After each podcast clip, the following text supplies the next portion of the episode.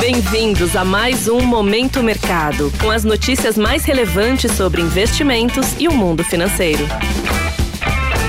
Muito bom dia para você ligado no Momento Mercado. Aqui é o Felipe França e bora para mais um episódio deste podcast que te informa e te atualiza sobre o mercado financeiro. Hoje vou falar sobre o fechamento do dia 6 de julho, quinta-feira. Cenário internacional. O mercado mostrou mais uma vez que continua extremamente reativo aos dados econômicos, ou, no caso de ontem, a expectativa por esses dados. O ADP, que mostra a variação dos empregos privados não agrícolas nos Estados Unidos, veio acima do esperado, gerando uma revisão altista para o payroll, que é o relatório de emprego mais genérico, que será divulgado hoje. Caso o mercado de trabalho mostre um desempenho acima do esperado, a possibilidade de uma nova alta de juros nos Estados Unidos aumenta, tirando grande parte do otimismo observado no último mês. A mediana das expectativas dos analistas é de 225 mil novas vagas, desacelerando em relação ao mês anterior, porém a taxa de desemprego deve continuar em queda, indo para o patamar de 3,6%. Nesse contexto, os agentes realizaram lucros, principalmente no setor de tecnologia que vinha se destacando no ano. Assim, o S&P 500, índice das 500 maiores empresas dos Estados Unidos, fechou em baixa. Na renda fixa, os juros dos títulos americanos subiram nos vencimentos mais curtos, dado a possibilidade de uma nova alta de juros, porém caíram nos vencimentos mais longos. No câmbio, o índice DXY, que mede a variação do dólar ante uma cesta de moedas fortes, fechou em queda, devido à queda da taxa de juros nos vencimentos mais longos. Entre as commodities, a fraqueza do dólar ajudou a reduzir grande parte das perdas do petróleo, que acabou fechando próximo do zero a zero. Vale ressaltar que os países exportadores de petróleo e seus aliados, famosa OPEP+, estão em reunião para definir a oferta global de óleo.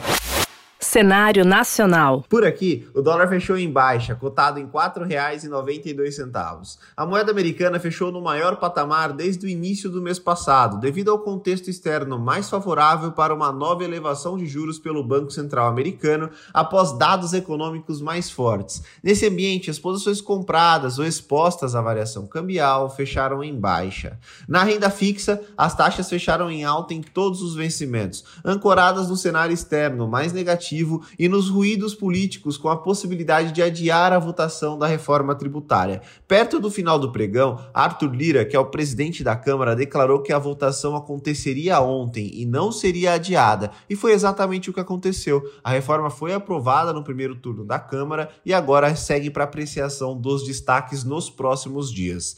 Na bolsa, o Ibovespa fechou em forte baixa, retornando aos 117 mil pontos devido aos ruídos políticos internos e ao cenário externo mais negativo. A realização de lucros foi generalizada, sendo que apenas 5 das 86 ações do Ibovespa fecharam em alta, com destaque para a IRB, que subiu 5%. No lado negativo, setor de aviação e consumo foram os principais impactados. Com isso, as posições compradas, que são aquelas que apostam na alta do índice, fecharam no campo campo negativo. Pontos de atenção. Na agenda do dia, conforme antecipei no começo aqui da nossa conversa, teremos a divulgação do relatório de emprego dos Estados Unidos, o famoso payroll. A expectativa, reforçando com vocês, é de uma criação de mais de 225 mil vagas. Por aqui, a votação da reforma tributária na Câmara foi concluída no primeiro turno e agora efetivamente aguarda-se a votação dos quatro destaques, que são sugestões para alteração no texto. Sobre os mercados, agora pela manhã as bolsas asiáticas asiáticas fecharam em queda devido à perspectiva de uma nova alta na taxa de juros dos Estados Unidos. Na Europa, assim como os futuros de Nova York, os índices abriram em queda, refletindo a preocupação dos agentes com os dados mais aquecidos da economia americana. Desta forma, eu termino mais um episódio do Momento Mercado. Muito obrigado pela sua audiência, um ótimo dia e bom final de semana. Valeu! Você ouviu Momento Mercado com o Bradesco. Sua atualização diária sobre cenário e investimentos.